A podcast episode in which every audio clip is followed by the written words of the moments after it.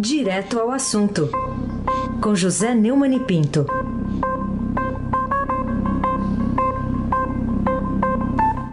Neumani, bom dia. Bom dia, Raíssen Abac, Laís Gotardo, Ronaldinho Mendes e o Transatlântico no Sul.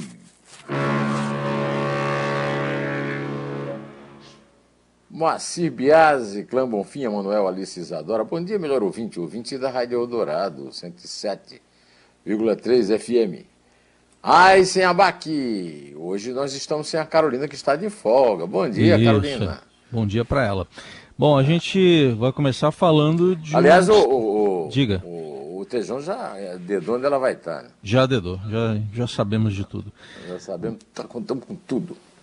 Bom, um dos destaques hoje do Estadão está sob o título Bolsonaro enfrenta a mais dura reação a seu governo, título de uma chamada na primeira página do portal. O que, que ainda você tem a dizer sobre o, os limites, ou, sei lá, a falta de limites do presidente ao lidar, ao lidar com o assunto pacificado é, para a saúde do povo brasileiro? É, ontem à noite, segundo foi, eu vi no, pelo menos no, no site do UOL, o Facebook derrubou a live semanal do presidente Jair Bolsonaro, transmitida na quinta-feira 21. O vídeo não está mais disponível, nem no Facebook, nem no Instagram. De acordo com o porta-voz da companhia, o motivo para a exclusão foram as políticas de empresa relacionadas à vacina da Covid-19. Nossas políticas não permitem alegações de que as vacinas de Covid-19 matam ou podem causar danos graves às pessoas. Na live semanal, o Bolsonaro leu uma suposta notícia que alertava que vacinados contra a Covid estão desenvolvendo a síndrome da imunodeficiência adquirida, a AIDS. Médicos, né, tanto afirmam que a associação entre imunizantes contra coronavírus e o, a transmissão da HIV, o vírus da AIDS, é falsa e inexistente. É, o Estadão publica hoje, como você lembrou, com destaque na primeira página do blog, né, do portal do Estadão, né, que desde 29 de julho o Bolsonaro repete com insistência a afirmação feita por ele quando era candidato, sempre sem prova, de que urnas eletrônicas usadas no Brasil não são confiáveis. É, repete com toda insistência de que vacina não cura, é, não evita não a transmissão do coronavírus. Né? É, o ataque, os ataques do presidente a magistrados mobilizaram o debate nos últimos dias e ofuscaram também é, um momento é, que poderia ser considerado positivo para o governo. A semana nervosa viu aprovar a privatização dos Correios, ou seja, essa agora ultrapassou todos os limites, ultrapassou a, qualquer possibilidade de se conviver com essa pessoa socialmente, não é nem na presidência, em qualquer lugar, na rua. Uma pessoa que usa um, um palácio para divulgar uma notícia dessa, né? Felizmente, infelizmente, ele já ultrapassou todos os limites da competência, da inteligência e da decência no falso exercício do mais alto cargo da administração pública brasileira. Agora, infelizmente, ainda as instituições não têm demonstrado suficientemente rigidez, coragem, decência também para afastá-lo, como necessário. É, há processos, já recentemente afastamos o Collor, afastamos a, a, a Dilma, por que é que não afasta o Bolsonaro, mesmo depois é, de uma é, de uma mentira absurda como essa e que pode é, ter consequência muito trágica na vida de muitas pessoas. Raíssa Abac, o craque, o tríplice coroado. Bom, já que a gente está falando da pandemia, tem hoje informação do Daniel Vetterman no Estadão de que a CPI avalia ampliar a lista de investigados antes da votação do relatório, essa votação que está marcada para amanhã. O que, que, a seu ver, pode causar essa decisão dos senadores do chamado G7 lá da CPI? O, o, o relatório final da Comissão Parlamentar de Inquérito deverá ser incrementado com sete novos indiciados além do presidente Jair Bolsonaro, e mais 65 pessoas e duas empresas. Então está tá chegando ali na, na, nas 72, 72 que foram, anunciado, é, foram anunciados inicialmente. Né? Isso também foi é, tratado pela Eliane Cantanhede no artigo dela, né, no episódio especial da série Por Dentro da CPI. Segundo ela, já é um novo consenso na, na cúpula da CPI. No, no, dia mesmo da leitura do relatório, a cúpula se reuniu e o vice-presidente Randolfo Rodrigues passou a relação de mais sete nomes passíveis. Né? Entre os novos indiciados, o reverendo Hamilton Gomes de Paula, que preside uma instituição evangélica por estelionato. A ONG do reverendo atuou na intermediação da oferta de 400 milhões de doses né, da vacina da, da AstraZeneca por meio de uma empresa chamada Davat, sem anuência do fabricante. Ah, entre os outros seis nomes também estão integrantes e ex-integrantes do Ministério da Saúde, acusados de advocacia administrativa por trabalharem por acelerar negociações com a Precisa Medicamentos. É uma oportunidade da gente dizer aqui que o trabalho da Comissão Parlamentar de Inquérito da Covid no Senado é o mais relevante do ponto de vista da defesa da democracia, neste momento de crise institucional aguda, de assalto dos poderes, a, a por uma súcia de assaltantes sem o mínimo pudor, nem qualquer respeito pelo povo, que dizem governar, representar ou julgar. Em que isso pode dar é simplesmente assustador, sem Abac, o craque. Muito bem. Bom, o Neumann, você conversou no fim de semana, está lá no, no blog do Neumann, com o relator da CPI, o senador Renan Calheiros, e o título que chama atenção é Bolsonaro no último degrau da infâmia, diz Renan. Queria que você falasse das principais revelações do relator da CPI nessa conversa com você. É, na série Neumann Entrevista, que normalmente eu ponho no ar, no blog uh, do Neumann, no Estadão, e no meu canal José Neumann Pinto, no YouTube, Desta semana eu resolvi entrevistar o senador Renan Calheiros, do MDB de Alagoas, relator da CPI da Covid, é, porque eu tenho acompanhado o trabalho da CPI e me chamou muito, muita atenção o fato de, do relator ter sido, ah, depois de muita contestação, inclusive do, do, chamado G7, que você citou aí na pergunta anterior, né, é, ter sido aplaudido é, pela sessão da CPI. Ao contrário de é, dos bolsonaristas, que continuam, aliás, nessa mesma live o Bolsonaro também disse que o relatório estava cheio de mentiras, tal. não é verdade. Né?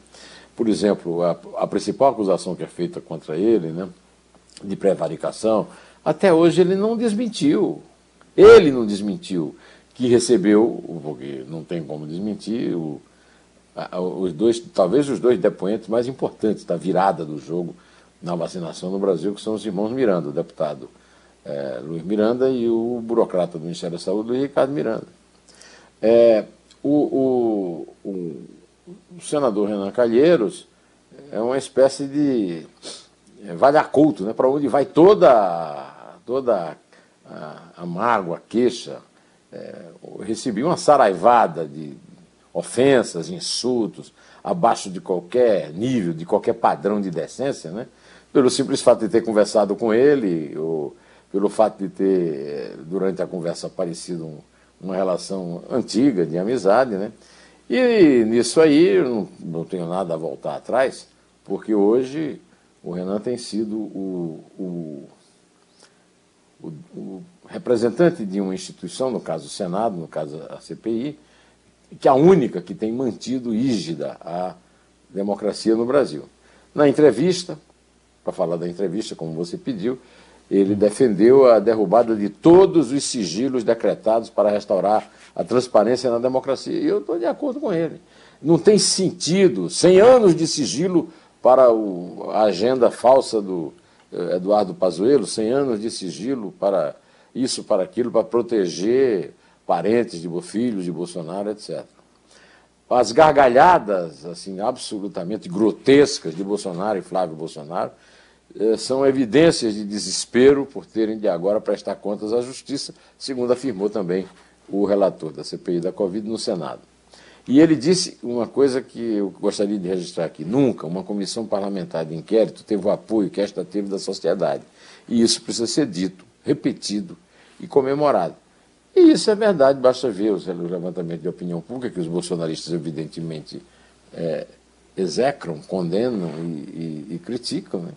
Mas a verdade é essa, e o motivo é muito simples: é que a CPI, com todos os seus é, defeitos, com o passado que tem um ou outro, a CPI tem dado um exemplo de coragem, tirocínio, e, e é bom que se diga assim: Se não fosse a CPI, nós não teríamos chegado a esse nível de vacina 109 milhões de brasileiros vacinados.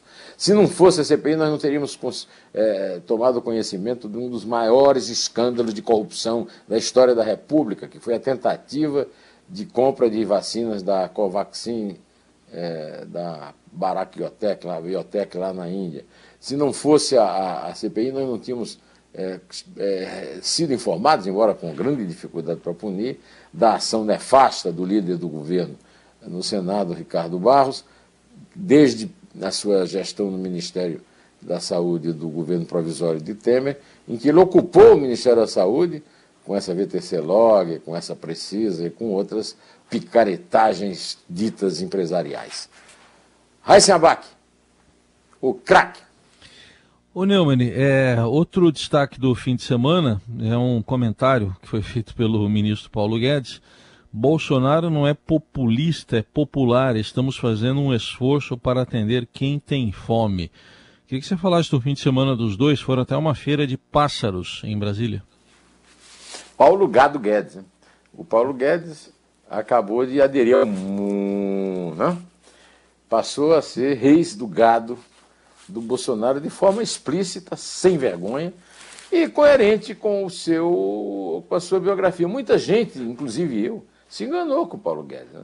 Paulo Guedes não se viu a Paulo Guedes liberal, era o lado liberal, conservador do Bolsonaro. Mentira, Paulo Guedes nunca foi liberal. Paulo Guedes trabalhou com uma das ditaduras, com um dos fascínoras mais violentos é, da história da América Latina, Augusto Pinochet no Chile. E agora ele está se vindo de tapete, de capacho de, é, por o Bolsonaro. Né? E veio com essa declaração, né, que depois do, do, absurdo, né, que foi a decisão do governo federal de alterar a regra do teto de gasto, considerada a âncora fiscal do país, a, na verdade a única obra do qual, da qual o Temer, é, isso foi inclusive chamado naquela reportagem que nós é, comentamos aqui no Estadão no começo aqui desse programa hoje, né, para, é, é, viabilizar o pagamento de 400, o Temer é, fez o teto de gasto, e para viabilizar o pagamento de 400 é, reais no Auxílio Brasil até dezembro de 2022, ano em que o Bolsonaro pretende buscar a reeleição, é, eles furaram o teto do gasto. Né? E numa entrevista no domingo, ou seja, ontem, ao lado de Bolsonaro, Gado Guedes disse que é, foi preciso moderar a velocidade da aterrissagem fiscal. Ah, vai tomar banho, né? Para atender a população mais frágil neste momento. Ele disse que se não, se, é, entre furar o teto e dar comida para o povo, é, é claro que nós temos que dar comida para o povo, é claro que o Estado tem que dar comida. Só que existem inúmeras possibilidades de fazer economia.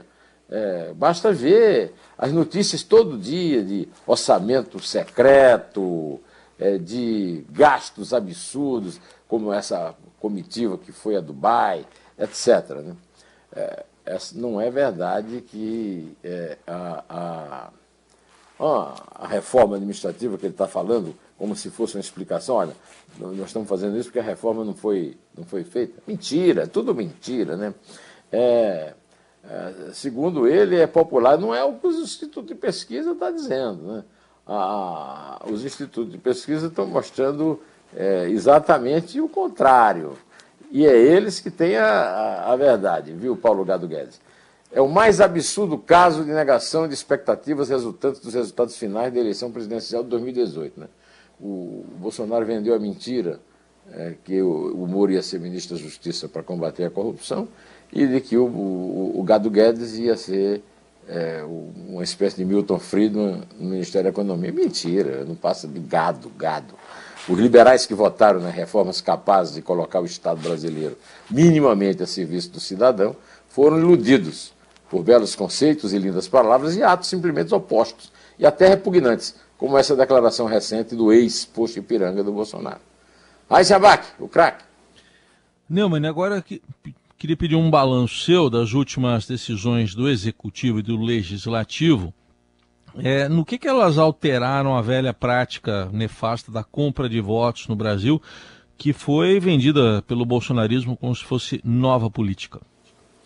Eu já falei isso, mas vale a pena repetir. A compra de votos, que era feita às escondidas com dinheiro da corrupção, agora virou Bolsa Voto. A compra institucionalizada de votos. Ano que vem vem a cocaína econômica, a expansão com recursos que não temos para gerar voto.